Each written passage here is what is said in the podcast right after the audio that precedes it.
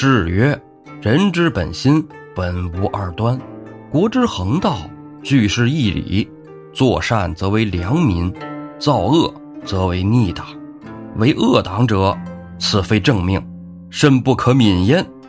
朕闻梁山坡聚众已久，不蒙善化，未负良心。今差天使颁降诏书，除宋江。”卢俊义等大小众所犯过恶，并予赦免。这时候吴用啊，已经心知肚明这里的弯弯绕了，斜眼看向华容将军：“你听出来了毛病吗？”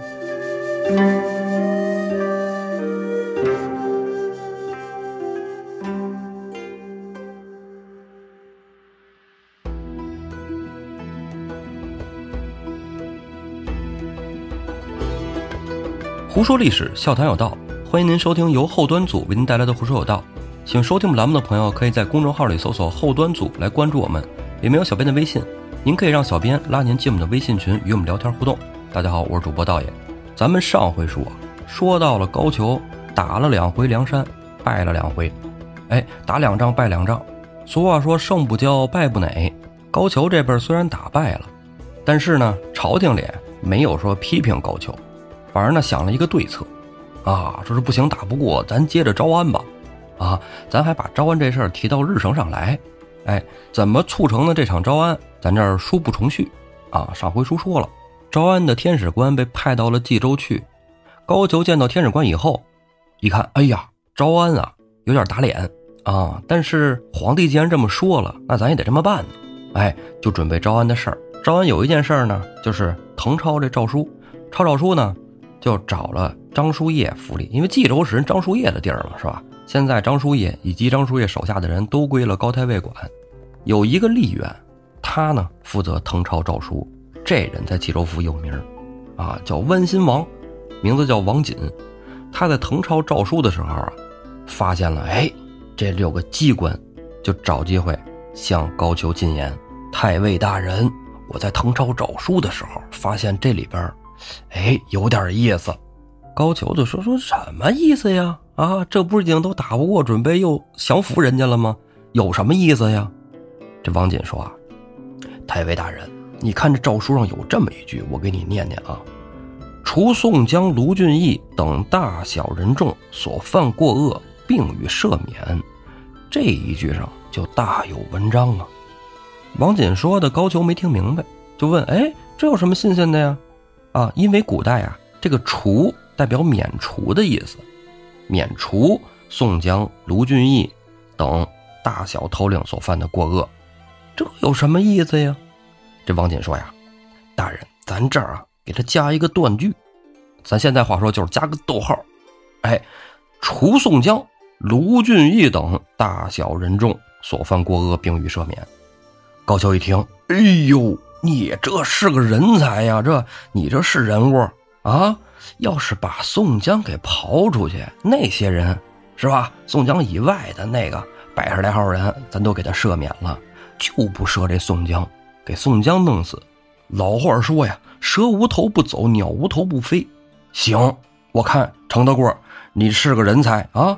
我现在就提拔你，哎，你就当帅府长史了。这丽媛王锦一听，哎呀，那太好了。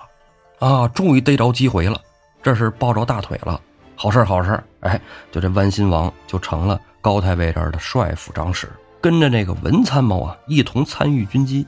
高太尉跟王锦商量完这事儿以后，就把文参谋给叫来了。啊，文焕章就是那个东京城外的教书先生，哎，专门来克吴用的教书先生对教书先生。等叫来文焕章，一说一事儿，文参谋说哪有这么干事儿的呀？是不是？这是皇帝写的。是吧？天子诏书，这你随便改了，这不合适。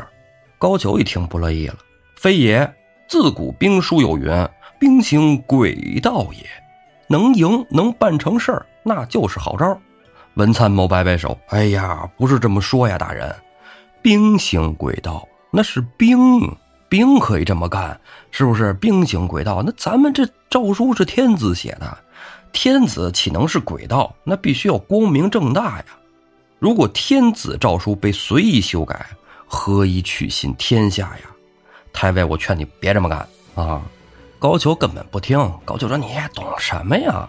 啊，酸臭文人，不要讲那些没用的，咱们把事儿办了，把宋江脑袋啪一砍掉了，底下人一散，梁山上咱就推了，咱就得胜还朝，啊，就听我的，这没错。”话说这文焕章啊，能说出这两句来，我觉得这人还是个人，还真不赖，比那吴用啊，我感觉还强上点儿去。只不过呀，这高俅忒不是东西。高俅也不管文参谋怎么说，马上传令下去，差人报信儿到梁山坡上啊，跟那宋江他们说，让他们都到冀州城下来集合，一起来听这招安赦书。很快呀，送信人就到了梁山坡，小头目领着他就到了忠义堂，跟宋江这么这么一说啊，说这个天子诏书到了，特赦招安，加官进爵，哎，特来报喜。宋江一听，哎呦，我家！拍大腿就高兴的蹦起来了啊！这家伙喜从天降，笑逐颜开呀！就跟这报事人问说：“这朝廷几时安排的啊？怎么个招安法？我们怎么迎接一下子？有什么流程没有？”报事人说：“呀，大人说了，让梁山的众位头领到冀州城下宣听诏书。我们冀州城里啊都已经准备妥当了，就等着你们去呢，并无异议，切勿生疑。”宋江一听：“好，好，好，安排酒肉。”啊，招待一下子，然后你就回去吧。知道了啊，马上就去。这报信人一下去，宋江就把吴用给叫上来了，跟吴用就得商量，这应该怎么弄啊？是不是？呃，让咱们大小头领，咱们都穿漂亮点，咱面试去，面试新工作呀。啊，以后咱都是朝廷官员啊，咱有个 title，出去也好发名片啊。卢俊义这在边上也听着了，卢俊义就说呀：“大哥，我觉得你忒性急了。”我觉得没那么简单，这高俅可不是什么好玩意儿。你要是就这么去了，到时候小心着了他的道啊！宋江说：“哎哎，如果都跟你们这样疑心，什么时候咱们才能成大事什么时候才能招安啊？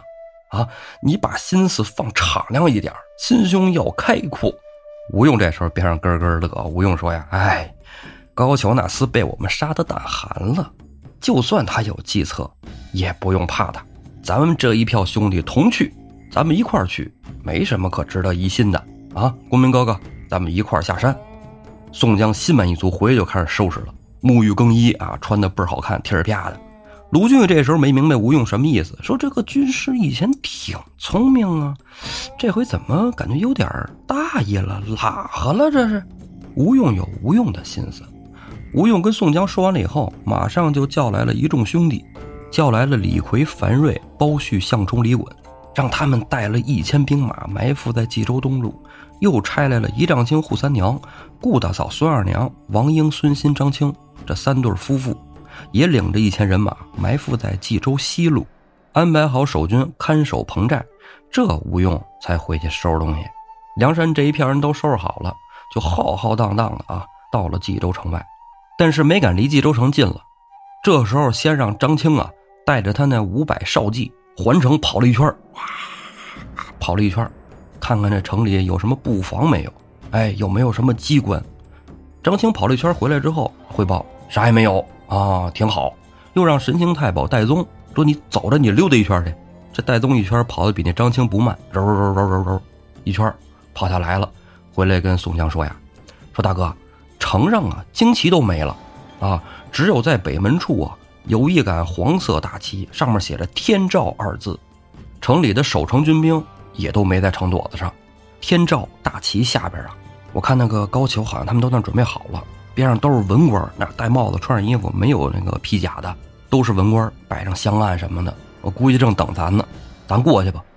宋江说：“好，兄弟们，随我到冀州城下。”梁山这一票人靠近了冀州城。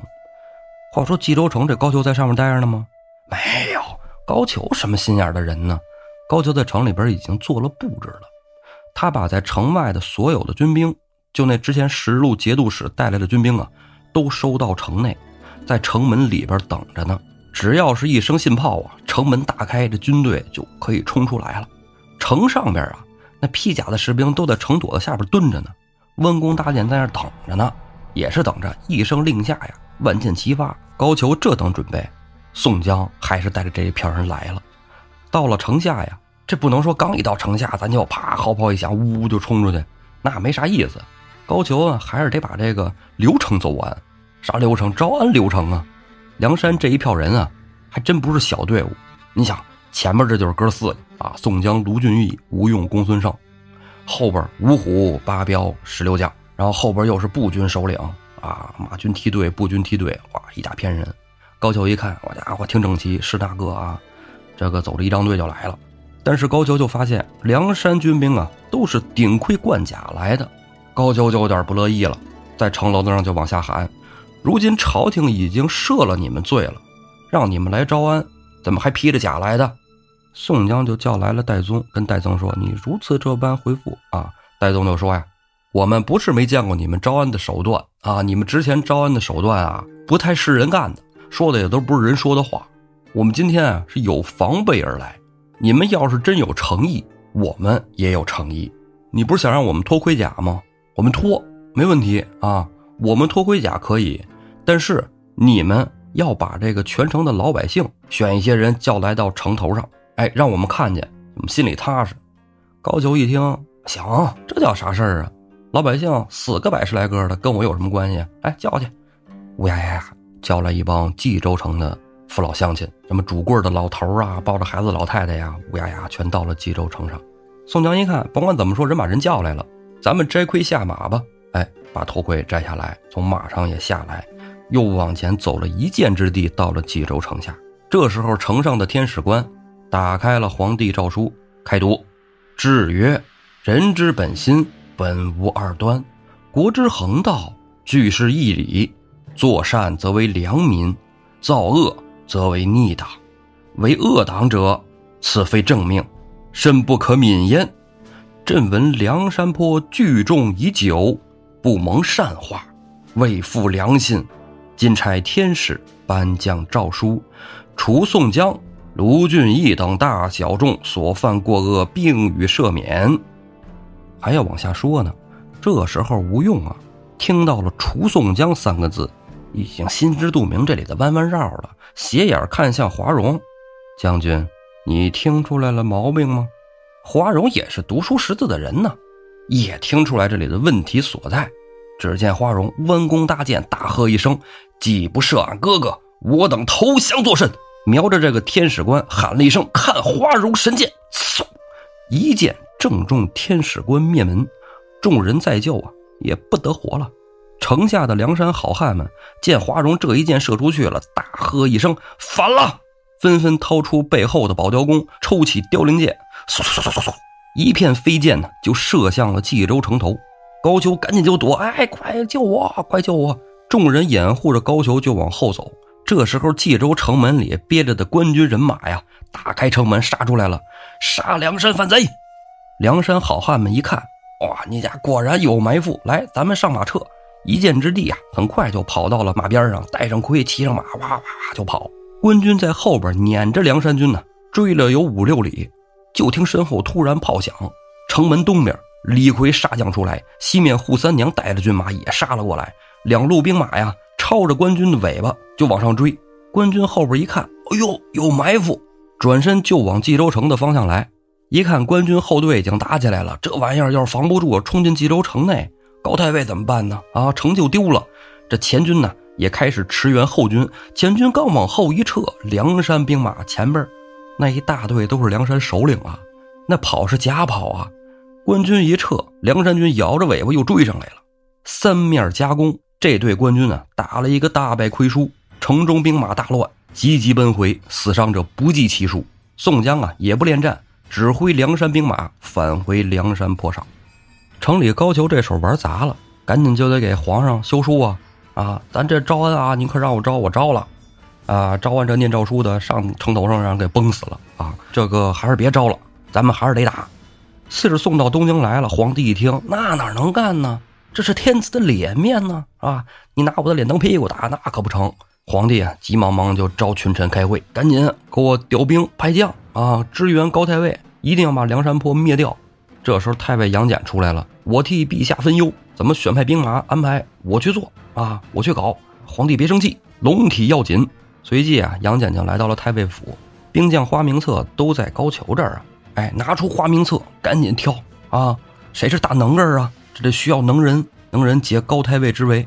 点出了两员啊，非常有名的上将，以前也都是八十万禁军教头，找了一个呀护驾将军，名叫秋月啊，万夫不挡之勇，这个厉害。又选了一个车骑将军，名叫周昂，这人也狠，俩人并一块儿。又选了四营精兵，这四营啊都是御营选出来的，龙猛、虎翼、捧日、忠义四营的战士，在四个营里啊，每营又精挑细选了五百人，凑了两千精兵。这两千精兵精到什么份儿上？就可以说这玩意儿就是特种兵啊，海军陆战队。为什么说这是海军陆战队呀？专门挑的都是那虎背狼腰的山东、河北的兵员，找的还都是能登山。啊，能跑步还会游泳的，谁知道这安排水军啥的，是吧？上山这挑的都是一顶一的精兵啊！这回选派那是救急，所以啊，很快，秋月、周王两位将军啊，领着这两千精兵就出城走，奔冀州城去了。很快就到了冀州城，高俅赶紧哎派人迎接进去。进城一看，这二人，高俅说：“那家伙，这都是啊，我的得力干将，你俩来了我就踏实了。”一看这个秋月呀。身披锁子连环甲，腰插双锋剑，横着一柄偃月三庭刀。再看周王更是威猛，身披呀熟钢甲，手拿一杆开山金将斧，坐下一匹火龙驹。这俩都是猛将。高俅高高兴兴把俩人叫进去了，这开会吧！啊，把活着的节度使们也叫出来。十节度使死了一个，抓了一个，死那个是之前打仗的时候，呼延灼一边给脑瓜子削放屁了。还一个呢，哎，也是呼延灼干的，俩人搁水沟子里翻跟头打架，噼啪抽嘴巴。哎，韩存宝后来梁山给抓了，给放回去了啊。放回之后呢，高俅不是说你去醒罪去吧？哎，醒罪去，哎，才回去又找他叔，哎，整的招安这一出嘛啊，咱不多说。反正这回啊，加上秋月周王又是十名上将了啊。高俅那觉得可以啊，高兴说这个咱们啊继续操演一下，接着整船去啊，是吧？咱之前那么多船都没了。咱周边也没有什么渔船了啊！我这能干的牛帮喜也完犊子了，也不在了，谁给我去抢船去？弄不来，咱就造吧！哎，就安排士兵啊，沿着冀州东路啊有造船厂啊，说你们加快给我做，那能做到几儿啊？慢着呢，是吧？造一个船也不能说今儿上午造一个，中午咵下水了，那下水就沉，那不是玩意儿。造船速度有限，加班干吧，加班干，一边啊打造战船，一边啊。招募水军战士，以高俅的风格，那招兵不是说说我张一榜啊，这边放着钱啊，你来签个名拿钱走是吧？回家说一声了之后入伍了。高俅不整这个，高俅抓呀，高俅直接哎上城里看那闲人啊，年轻小伙子就给我抓来，抓来之后咱就当兵走，穿上盔甲发发枪啊，走打仗去。高俅这风格，老百姓呢能躲的躲，能藏的藏，这招兵啊。就弄得跟抓壮丁似的，有两个士卒啊就到了一个酒馆，踹门就进，就看那谁喝酒呢，是吧？万一你碰上一个壮的跟家哥似的，是吧？凶的跟老安似的，你这都当兵走了。咣，踹门进来一看，酒保吓坏了。哎呦，两位爷，您是给弄点酒？士兵一看，酒保子，你挺年轻啊，走当兵去。酒保抓走了，里边喝酒的没几个人了。为什么？这冀州城里都知道这一出，哎，都跑了。单单只有一桌人在那坐着，这一桌还就一个人，点了一桌子菜。俩当兵的过去了，哎，喝呢？别喝了，走当兵去。这人喝的醉眼惺忪的，当什么兵啊？我要当兵入伍，我就去那管兵的。什么玩意儿？轮得着你跟我们说话吗？这人啊，手边上搁一大桶子，这当兵的就想拿那桶子去乖他，说你怎么跟我说话？伸手就要抄那桶子。这喝酒的哥们儿一手把那个边上的竹筒抱到手里来了，这可不是你们能动的。我告诉你，这个里边装的就是虎须，你敢掀虎须？这两句一说出口，当兵的就给唬懵了。当兵的说什么玩意儿？你这有点稀的，你是不怕死怎么？怀里就把腰刀抄出来。喝酒这哥们儿也不着急不着慌，从桌子上把酒碗拿起来，吨吨吨喝了这碗，啪往地上一摔。你们领我去见高太尉。俩大兵一看，我这家口气够大的呀！行，反正我们高太尉招兵呢，你愿意来，走吧。俩当兵的稀里糊涂的就把这个喝酒的哥们儿啊给带到了冀州府，到了高太尉门下。哎，一传唤说这人说要能领兵打仗，要能当个什么领兵的人，你进去传唤一声，让大人面试一下啊，走个面试流程。高俅一听，呵，我这这是抓壮丁还费劲呢，还有来面试的啊，挺好啊，有简历吗？这喝酒这哥们儿啊，到了高俅面前，就不是那醉醺醺的样子了。见着高俅，单膝跪地，双手抱拳：“太尉大人在上，小人叶春，原是四州人士，善会造船，愿为大人分忧。”高俅一听，嘿，会造船。那这是人才呀！现在我们就是这个制造业就缺少这个能干的人啊！你能来好啊！你会造什么船啊？叶春呢，从边上就拿起那个竹筒子来，一个小盖啪啪啪啪拧开了，从这竹筒里往出倒，呱呱呱呱，倒出两根纸卷，铺平了展开给高俅一看，我去看，看不懂，这什么玩意儿？叶春跟高俅介绍说呀，大人。这两张图纸画的都是造船之术，这第一张上画的就是大海秋船，这是现在能造出来最大的船了。此船呢，能容上百人，船下有二十四部水车，每车呀需要十二个人踩动，外面用竹篱笆遮挡，可避箭矢。这船上啊竖起弩楼，在上边士兵开弓射箭，多远都能打着。对面那船本身就矮小，咱在上面一上十下，叫谁死就谁死。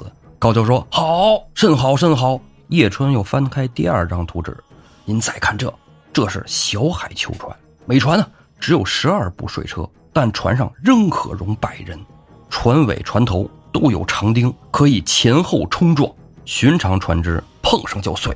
有此两种船啊，梁山指日可破。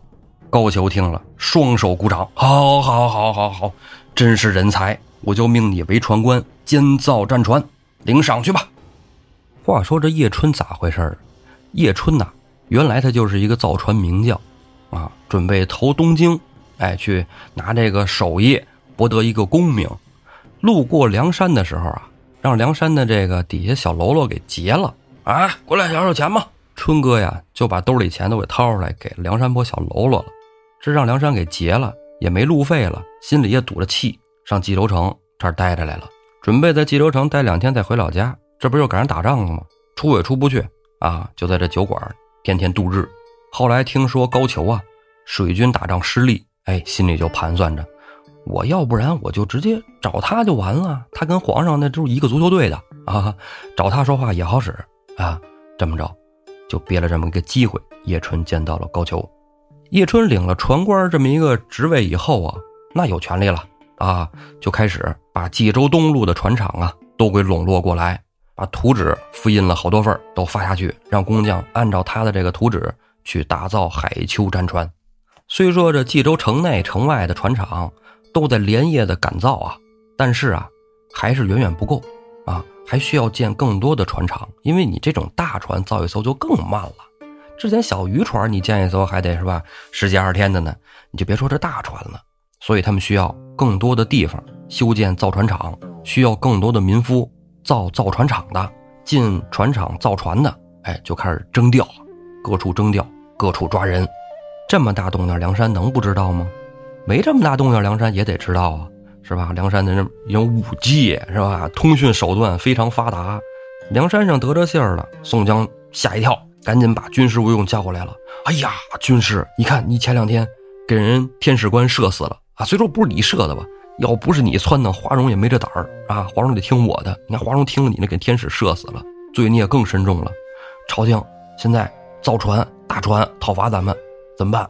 吴用说呀：“大哥莫慌，我已经早上戴宗兄弟啊打探过了，他们现在造的那叫海丘战船，他们的船官啊叫叶春。”在那儿造的如火如荼，现在正在招工匠，而且呢，东京啊也派来了两位上将来协助高俅，还带来了特种部队啊，他们可能是要斩首行动。大哥你要小心呐！宋江说：“你别闹啊，好好说啊，正经说，别斩我手，咱斩他手。”哎，大哥你要这么说，咱就能聊了。你先别怕啊，你你别慌，你当老大的，你要是慌了是吧？我们底下兄弟怎么做呀？没关系啊。兵来将挡，水来土屯。他们这一造船啊，没有个半年，这船也造不完。时间有的是，咱们就看什么机会下手就完了。宋江这时候也冷静下来啊，那就让咱们兄弟到他船厂里去看看呗。不行就放点火，让他船造不出来不就得了吗？宋江啊，就叫人传令，把古上嫂石谦还有金毛犬段景柱给叫来了。吴用这时候啊，也叫人啊叫来了张青、孙二娘、孙新、顾大嫂夫妇，安排这六个人呢都到船厂里去放火。石谦和段景柱俩人不用管啊，都是灵活的，一个偷钱的，一个偷马的，是吧？俩人都有这个手艺啊，你们就放下就完了。张青和孙新呢，就扮作普通的农民。啊，去他船厂打工，面试一个工人的岗位啊。进去之后择机放火。孙二娘和顾大嫂呢，俩人啊扮成了给丈夫送饭的老婆子。你说高俅这厂子也挺孙子的，你招工你管饭呢，对吧？哎，饭也不管，还得自己家人给送，你这就有点不地道了啊。所以他活该倒霉。六位英雄潜到了造船厂里，哎呀，看这船，哎呦，家伙，这个船还真大，我山上要有这船。啊，要能划到东京去，啊，东京就给它平了。可惜呀，这梁山泊水跟那儿不接壤，呀，可惜了了。这船真好，这大船，嗯，一会儿烧鸭子。石谦跟段景柱啊，看完了船啊，挺感叹：“哥们儿，咱难得下山一回，你说，咱烧这个造船厂，那还有张青跟孙新夫妻俩呢，他们四个烧就完了，咱俩别烧船厂了，啊，咱俩干个大事儿。”段景柱说：“咱干什么大事儿啊？啊？”这不是老大安排咱们烧船厂吗？咱就踏踏实实烧船厂就完了。石谦说：“你看，你这得思维灵活一些，得跳跃，你知道吗？你得跨界啊！你不跨界，你就没有出息，知道吗？我给你出主意，你不是不能登高吗？对吧？我能登高，我去烧冀州城楼子，你去烧冀州城的草料厂。啊，烧草料厂啊，那边上就是养马的，那个地儿我熟，闻着马味儿我就去了。放心啊，没问题。”咱们就来个出其不意跨界攻击，不说这俩人怎么到济州城去玩啊，咱就说张青跟孙新哥俩到了造船厂以后，哎，跟着工匠一块拿着锤子凿子啊，往里走，看看这看看那儿。他俩可不是造船的人，也不会那手艺。他俩做饭还行啊，造船差点意思。你要招厨子可以啊，俩人给你炒个火爆腰花啥物的啊。到了造船厂里一看，我家伙！真是大阵势，他俩人藏里边，没人认得出来。千十来号人在这乌泱乌泱的蹲着，造船的架子两三百套，咣咣咣，当当当。俩人就寻思着，等到晚上天一黑，咱就招呼就完了。俩人在这择机放火。天快黑了，孙二娘和顾大嫂拎着食盒也来给丈夫送饭了。他们的丈夫啊在东边造船厂，这俩媳妇呢奔的是西边造船厂。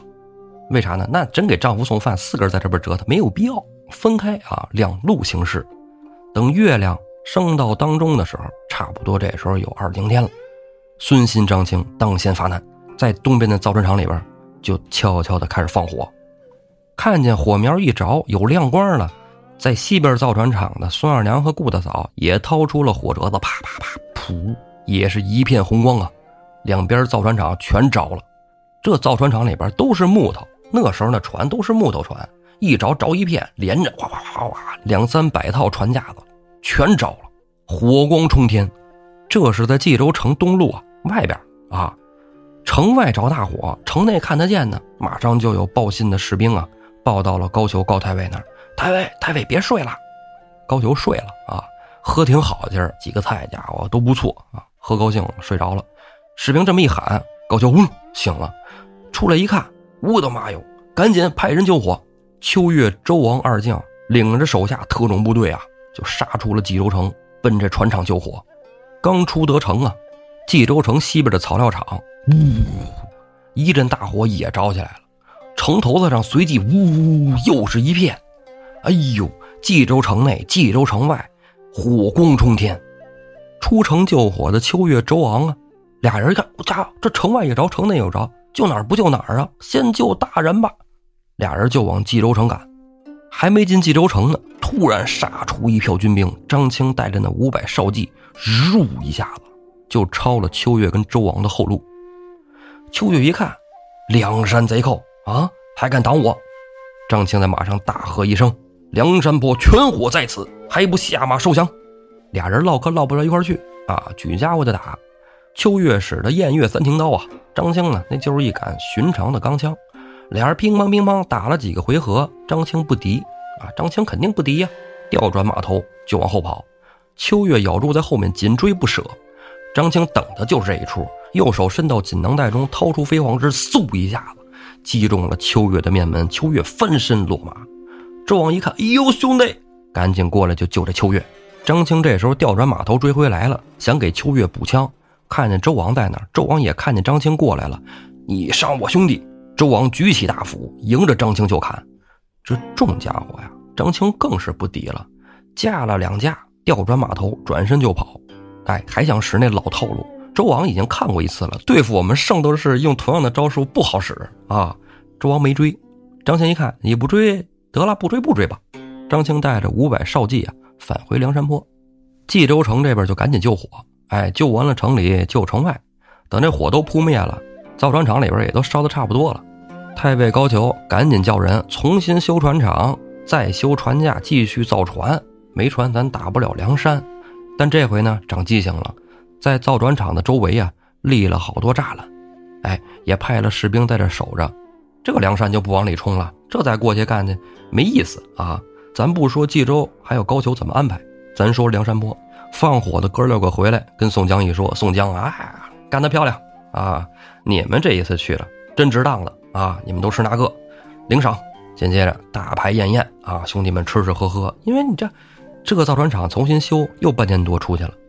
但是没想到高俅那边啊，日夜连班了啊，两班倒，歇人不歇马的造着船。很快呀，等到了冬月，就是农历十一月，这船啊。就造的差不多了，高俅一看，哎呀，这船造差不多就行了啊，咱也不用过多的装饰，简装一下就可以。咱目的是打仗，不是为了招摇。咱们水下船操演一下。叶春呢，之前已经招募好了水兵了，哎，分成了两部分，一部分呢去教他们怎么踩这个船，就是船怎么划啊；另外一部分呢，教他们怎么在上边射弩箭，怎么爬上这个弩楼，哎，射箭，哎，都操演的好了。高俅一看。真不错，这船给我留一艘。叶春说：“给您留艘干嘛？”高俅说了：“啊，那我得督战啊，我得跟你们一块去。这么大的船多好啊，在船上稳当。”找良辰斋吉日，高俅带着城里的大小官员一起出来祭拜水神。祭完水神以后啊，就叫之前从京师带来的那帮歌女舞女随他一起上了最大的那艘船。高俅在船上去，嗯嗯，在船上不错，取酒来。啊，曲酒摆宴，高俅在上面看他们表演，好好跳得漂亮，舞得好，一连呢三天，高俅也没发兵，也没让士兵上船，自己在船上看这帮啊唱歌跳舞，玩的不亦乐乎。这船上玩啊，就是可能真好玩，咱也没玩过，咱不知道啊。有句老话嘛，是吧？再不是哪朝代传那么句话：上船不思岸上人，上岸不提船上事。哎，咱也不知道哪传出来的，三亚什么的，是吧？当时叫儋州嘛，是什么的啊？咱不提那茬儿，咱说到了三天头上了，文参谋觉得这不行啊，是吧？而这城里都闹起来了，城里啊有人发传单啊，这发传单这事儿，哎呀可老狠了，蛊惑民心呢。赶紧把消息送到高桥那儿，太尉大人，你快看。这城里开始发传单了啊！这传单上你看写着这个，这是什么玩意儿？这是您快看看吧。高俅展开纸条子一看啊，传单上写着：“生擒杨戬于高俅，扫荡中原四百州，便有海丘传万只，俱来坡内一齐休。”高俅看了这诗，勃然大怒：“呵，我这儿喝酒是吧？玩的开心呐，扫我兴，干他！”随即传令下去，大队军兵啊！杀奔梁山，高俅在水军督战。高俅这个决定啊，文参谋是不赞同的。文参谋有谏言，文参谋说呀：“您看啊，咱打梁山两回，陆路折损不大啊，水军几乎全军覆没，可以把几乎去了。您说您这个贸然的跟着水军一块儿，万一有点差池，这可咋整啊？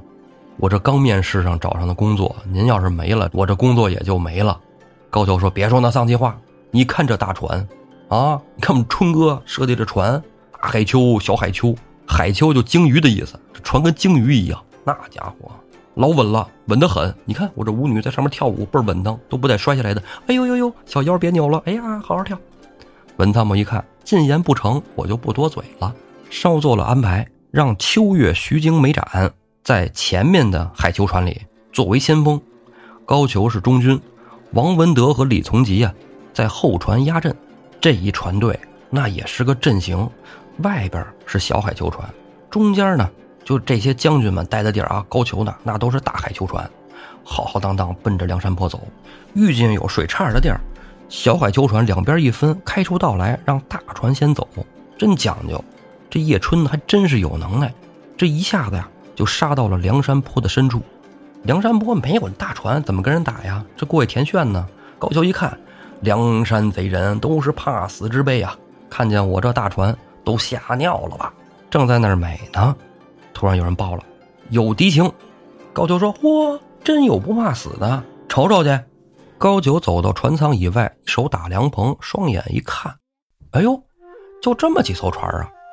原来啊，梁山这边啊，就派出了三艘小船，当中间那船上有一杆旗子，写着“梁山泊转世三雄”，旗下站的就是阮小二。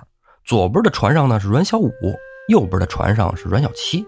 秋月、徐经、梅展三个先锋看见了，好家伙啊！我们三艘大海秋船。先锋三人，你们这也仨人玩呢？啊，小破船快射箭，给我射死他！传令下去以后，很快怒楼上，呜呜呜，火箭呢，火铳啊，就往下一顿射。阮氏哥仨，这要是不躲，那就射成筛子了。仨人也不傻呀，翻身扑通扑通扑通，全跳到了水里。官军这边啊，得了三艘小船，我们要这船有啥用啊？再往前走吧。哎，仨小船扔了，扔一边去。再往前走，哎，芦苇荡里啊，又划出了三只船。这三艘船上十来个水手，前面有三位英雄，都是披头散发呀，身上画着迷彩。中间站的是玉翻干孟康，左边呢是出洞蛟童威，右边是翻江蜃童猛。官军一看，这不用等先锋官下令了，射箭吧！嗖嗖嗖嗖嗖，火箭一通射下来，这票人啊，扑通扑通也都跳水里去了。官军这说：“这个奇怪哈，新鲜。”这怎么回事？一会儿是不是还得有啊？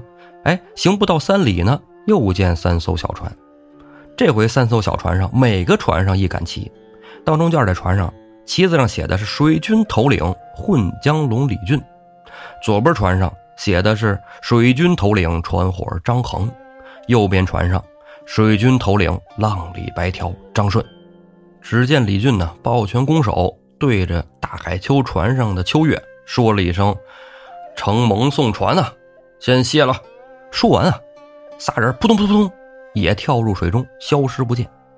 这给秋月、梅展、徐经可气够呛，让我们仨人当先锋。我们这儿看见这么多人，一个没射死，这帮人都跳水里去了，就换自己船上的水手。你们给我跳下去抓他们！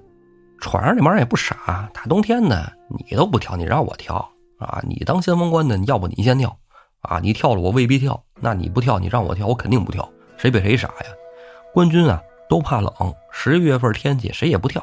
你说咱在船上射箭也行啊，也可以。他一露头我就嗖一下射他啊，不跳啊！你要让我跳，我我就不干了。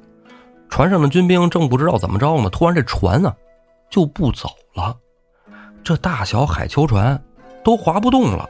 哎，这底下不有人踩踏板吗？是吧？二十四部水车，十二部水车的想踩踩不动了，为什么呀？这船底下那个轮桨啊，让梁山坡的水军呢潜到水中，拿草给堵上了，他踩踩不动。这帮人踩不动，就得琢磨这怎么怎么回事，怎么怎么踩不动，使劲来一二，还一二喊口号呢。顺着这水车边上栅栏的缝儿，那刀囊子就噗噗噗噗一通杵，给这踩水车的官军呢一个个都给囊死了。有被扎死的，有没扎死的，嗷嗷就跑，一团闹腾。中间高俅大船上，看怎么不走啊？这前面的先锋船怎么不走了？怎么都停了？正说着呢，船舱一阵大乱，底下就有人开始喊了：“大人不好了，咱这船要沉了！”高俅一看啊，哎呀，怪我不听文参谋之言，这船要是沉了，何人救我？高俅一慌啊，就跑到这船帮上来，哎，手扶着船舷呢，在那大喊：“哎，前面呢没漏的划过来一个，救我！回京有赏！”突然啊。高俅眼前一黑，从水底下嗖窜上一个人来，大喊一声：“太尉，我来救你！”高俅应一声好，还没醒过闷来呢，这人就到了眼前了。高俅一看，不认识啊，这光着膀子，白秋秋的，嗖一下子就被这人啊扔到了船下。这人也随即到了水里，把高俅就给捉了。这人这水性，从水里能蹦船上去，家伙窜的不用问，浪里白条。张顺，张顺拿了高俅，前面先锋还都不知道怎么回事儿。秋月、梅展、徐晶仨人还在那领着士兵来，快往水下射箭，水下有人。正在这说呢，秋月不敌王，从背后有一人拿刀，你在这儿，一刀就从后腰给攮进去了。杀秋月的这人啊，正是扮作水军的锦豹子杨林。徐经、梅展在边上两艘船上啊，一看哇，我们这。三员先锋，他是我们先锋头领啊，这怎么就死了？快击杀刺客！俩人还寻思着叫人击杀刺客呢，身背后就有刺客来了。就看身后啊，一个病大虫薛勇，一个白面郎君郑天寿，一个打虎将李忠，一个操刀鬼曹正，哥四个分别从这后面噗噗噗噗噗，就是一顿杵啊！徐经没斩，当场殒命。紧接着后边船舱里也乱起来了，青岩湖李云、锦豹子唐龙、鬼脸杜兴。这哥仨再加上前面那哥五个，这八人，其实，在早早先先抓水军的时候，他们就混在人群中，到了大船上。梁山坡这边，宋江带着水军，算是打了一场胜仗。官军陆路这边啊，领军先锋啊是周王和老将军王焕，在往梁山坡进军的途中啊，就迎上了卢俊义带领的梁山人马。周王见了，当先出马，手中提着大斧子，高喝一声。反贼，你知道我是谁吗？卢俊义就笑：“你是谁不重要，你知道我是谁吗？”周昂一听，我的一个疑问句迎来了你的一个反问句，话不投机，当场动手，抡大斧就砍向卢俊义。卢俊义举枪招架，斗了二十来合，未见胜负。突然呢，这官军后面都乱起来了。紧接着，两边的树林子里也杀出了两队人马。原来啊，这东南西北四路啊，都是梁山军兵。前面卢俊义跟周昂打，后边啊关胜、秦明、林冲、呼延灼也杀将出来，官军直接被这阵势就给吓傻了。向元镇、张开呀一看啊，高太尉也不在，指不定怎么着了呢，咱们撤吧。本身就是节度使，远路来的是吧？跑长途，咱回去吧。哎，向元镇、张开呀带着手下兵丁就撤了，梁山兵也不追赶。周昂、王焕一看，你们这都撤了啊，那就。打哪来回哪去吧，我们也撤啊！周王王焕呢不敢恋战，脱了枪斧，拨马就走。随着向元镇跟张开呀杀出的血路，也溜回到冀州城中。这回啊，水陆陆路啊都算是打了胜仗，梁山坡三败高俅。之前啊都有人讨论，这宋江这么厉害，这么能儿，怎么就不能杀上东京呢？怎么就不能去做那皇帝呢？哎，有人说说梁山军呐。山贼草寇没那个气势能夺天下，他不是没这个气势夺这天下啊，他是真没这实力。且不说梁山，他多小一块地儿，他手底下兵多将广啊，兵是兵，将是将，那也是在这山贼草寇中矬子里拔将军。你要真到送到战场上啊，朝廷宦海沉浮是吧？那有名望的将官多了去了。宋江赢高俅这几场啊，基本都是赢在水里了。你发现他只是占了地利之优，地形我熟悉，我在山上从上往下，是吧？以上是下的打，在水里边，我水鬼摸过去，啪给你凿沉喽，要不给你人拉下来，哎，要不用火攻，是吧？借东风都是这招。你要真是说攻城掠地，梁山军未必能行。不过宋江本来也没想去攻打东京，哎，这回打的就算是不错，打了一场漂亮大胜仗。自从捉了高太尉。先锋官也都死了，官军就兵无斗志。宋江赶紧传令下去，不许杀害军士。中军的大海囚船上啊，文参谋啊，还有那歌女舞女啊，都给抓起来。之后呢，鸣金收兵，把这些人解往大寨。宋江吴用公孙胜回到了忠义堂上。没过多会儿啊，张顺就把这已经失身了的高太尉给带到了忠义堂上。张顺高兴啊，大哥，你看我把谁给你逮来了啊？高俅老儿。宋江没来得及夸奖张顺呢，急忙忙从虎皮金角椅上跌落下来，到了高俅身边，双手相搀，把高俅扶到自己的座位上，扑通就给高俅跪下了，口称：“太尉大人受惊了，宋江死罪。”欲知后事如何，咱们下回再说。